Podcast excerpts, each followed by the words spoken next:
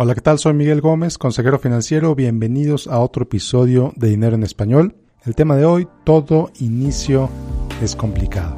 Comenzamos.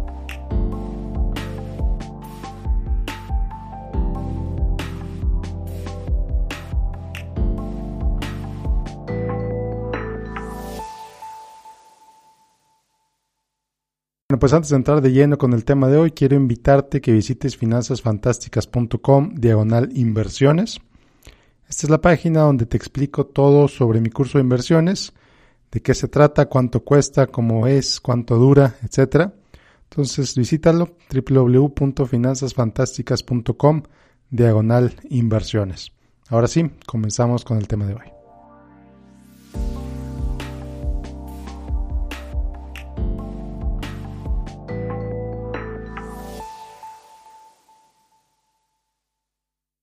Todo inicio, lo que sea, al principio va a ser complicado. Recuerdo cuando empecé a correr después de años de no hacer ejercicio, como pues, no, no llevaba ni una cuadra corriendo y ya estaba cansado. Recuerdo la primera vez que pues despertamos en la medianoche, después de haber llegado con mi hija recién nacida a la casa. Recuerdo la primera vez que nos despertó después de, no sé, quizá media hora de haberse dormido, no lo sé. Mi esposa y yo no teníamos ni idea de qué hacer. Fue complicado, no fue fácil. no fue fácil ir aprendiendo a ser papá, no fue fácil aprender a correr después de años de no hacer nada, no fue fácil empezar a controlar mi alimentación, por ejemplo, algo en lo que me he enfocado los últimos cuatro meses y ya te contaré a mayor detalle más adelante. No es fácil, no es fácil empezar cualquier cosa. No es fácil hacer algo por primera vez. No es fácil empezar en un trabajo nuevo. No es fácil decidir que es momento de cambiar de trabajo, que es momento de lo que sea. Cualquier cambio, los primeros días, los primeros meses, incluso la decisión de hacer ese cambio es complicada. Entonces, ¿a qué voy con esto? Bueno, pues que lo complicado es lo que hace la vida interesante. Y esto es un cliché y lo has oído quizá muchísimas veces, pero vale la pena repetirlo. Lo complicado es lo que hace a la vida interesante. Todo el mundo te lo ha dicho, si no fuera complicado, cualquiera lo haría.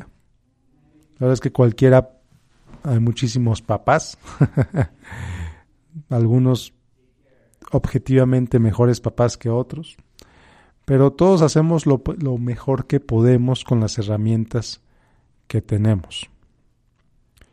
Entonces, es lo que te quiero compartir el día de hoy, que no tiene que ser tan difícil. Existen muchísimas herramientas para todo lo que quieras aprender a hacer. Existen muchísimas herramientas que te pueden enseñar a hacerlo mejor.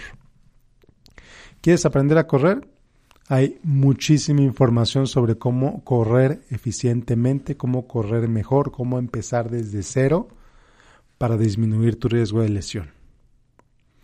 ¿Quieres empezar a comer mejor? Hay muchísima información al respecto también sobre, y no tienes que ser un experto en nutrición, puedes contratar a un experto en nutrición para ayudarte si lo quieres hacer pagado, también hay muchísima información gratuita. Claro, hay que empezar a discernir entre cuál información gratuita es adecuada y cuál no, pero es, es el punto. Hay muchísima información sobre lo que quieras aprender. Invariablemente hay muchísima información sobre lo que quieras aprender. Prácticamente sobre cualquier tema que quieras conocer vas a encontrar información. El reto bueno, hay dos retos en realidad. El reto número uno es convertir esa información en conocimiento.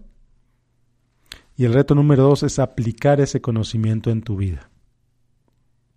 Entonces, sí, no cualquiera, nadie nace saber, nadie nace como, nadie nace sabiendo ser padre, es obvio. Mucha gente se basa en el instinto, mucha gente se basa en, pues a ver cómo le voy a hacer y ahí, ya, ya voy saliendo. No digo que esté mal, le ha funcionado a muchísimas familias. también ha generado traumas, pero es otra historia. Otra alternativa es, hay muchas escuelas para padres de la filosofía que quieras tomar, Montessori, lo que quieras. Hay muchísimas formas de aprender a ser papá sin violencia, disciplina positiva, como le llaman, y que a mí me ha funcionado bastante bien con mis hijos, o al menos eso creo. La filosofía Montessori también mucho, muy útil. La filosofía Waldorf también hay quien dice que es la gran maravilla. Lo mismo sobre la alimentación. Existe la dieta keto, existe la dieta low carb, existe la dieta paleo, existe la dieta Atkins, existe simplemente medir tus calorías, existen muchísimas maneras de hacerlo.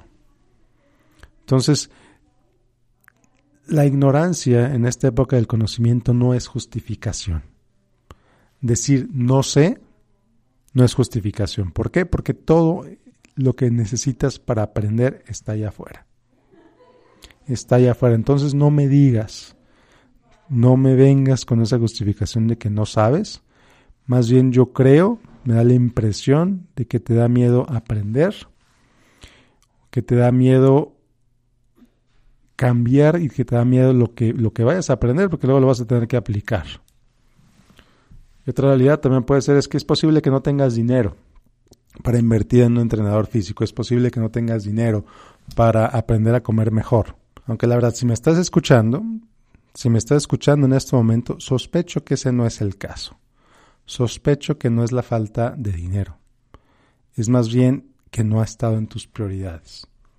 No lo has puesto tan alto en tu lista de prioridades que no has querido aprender a hacer eso, que a lo mejor te interesa, a lo mejor es importante para ti, pero no es tan importante para ti porque no has actuado al respecto. Otra cosa que he visto mucho, muy seguido, y esto lo, veo en mi, en mi programa de 21 días para aclarar tus finanzas, es que hay tanta, pero tanta información que mucha gente no sabe por dónde empezar. Hay tanto, pero tanta información sobre tantas cosas que no sabes por dónde empezar. Entonces, ¿por dónde empiezas? Por el principio. ¿Cuál es el principio? Identificar ese primer paso inicial que necesitas hacer para avanzar. ¿Cuál es el paso mínimo más pequeño, más sencillo que tienes que hacer para empezar? ¿Ok? Y entonces hacer ese primer paso. Y luego pasar al segundo paso. Y luego al tercero. Y luego al cuarto. Y luego al quinto. Sí, quizá tu objetivo es bajar 20 kilos o subir 20 kilos. Hay gente que quiere subir de peso. O a lo mejor tu objetivo es leer 500 palabras por minuto. Bueno, ¿por dónde vas a empezar a hacer eso? ¿Cuál va a ser el primer paso que vas a hacer para acercarte a ese objetivo, para acercarte a esa meta. Entonces, es ese punto, ese pequeño, ese, esa motivación, ese primer empujoncito que necesitas para aventarte a hacer algo diferente. Y es algo de lo que mucha gente le teme. Mucha gente le teme hacer algo diferente porque, bueno, y si no le funciona, pero mucha gente también se detiene por el hecho de que, bueno, ¿y si me funciona, qué voy a hacer? Eso es un, temor a veces quizá inconsciente, pero claro, en el sentido de que, bueno, si bajo de peso, ¿qué voy a hacer con toda mi ropa? ¿Cómo me va a tratar mi esposo si bajo de peso? ¿Qué van a decir mis amigas si bajo de peso? Por ejemplo.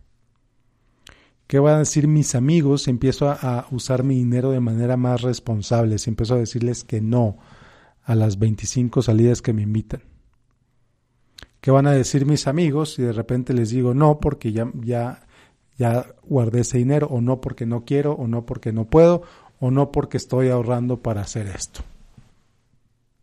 ¿Qué van a decir? Entonces, ese temor de cómo vamos a ser juzgados por los demás cuando empezamos un cambio en nuestra vida, es lo que nos detiene a empezar. A mí me ha pasado, a mí me ha sucedido muchas veces. Cuando decidí empezar a comer mejor, uno de mis principales miedos era, bueno, ¿qué me van a decir mis compañeros del trabajo cuando vean que de repente estoy comiendo esto en lugar de eso? ¿qué van a decir? En las juntas de la oficina, cuando vamos a un restaurante y de repente pido algo light y ellos no. Por ejemplo, ¿no? ¿Qué va a decir eh, mi esposa cuando de repente le diga que me tengo que levantar o que me quiero levantar a las 5 de la mañana porque voy a salir a correr? Entonces prefiero evitar ese conflicto y no le digo nada y no salgo a correr.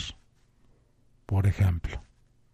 ¿No? Entonces empieza a darte cuenta de esas ideas que hay detrás de ti, ese qué dirán que te está deteniendo para determinar, bueno, ¿es real ese qué dirán? ¿Realmente lo van a decir? ¿O solo está en mi cabeza?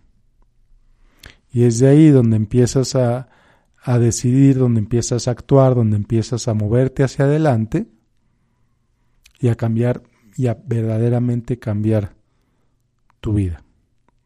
Entonces, bueno, otra vez te invito a www.finanzasfantásticas.com diagonal inversiones y también te invito a mi página en facebook.com diagonal Miguel Gómez Consejero, donde últimamente he estado hablando mucho de mi programa de 21 días para aclarar tus finanzas. Espero que el episodio de hoy te haya sido útil.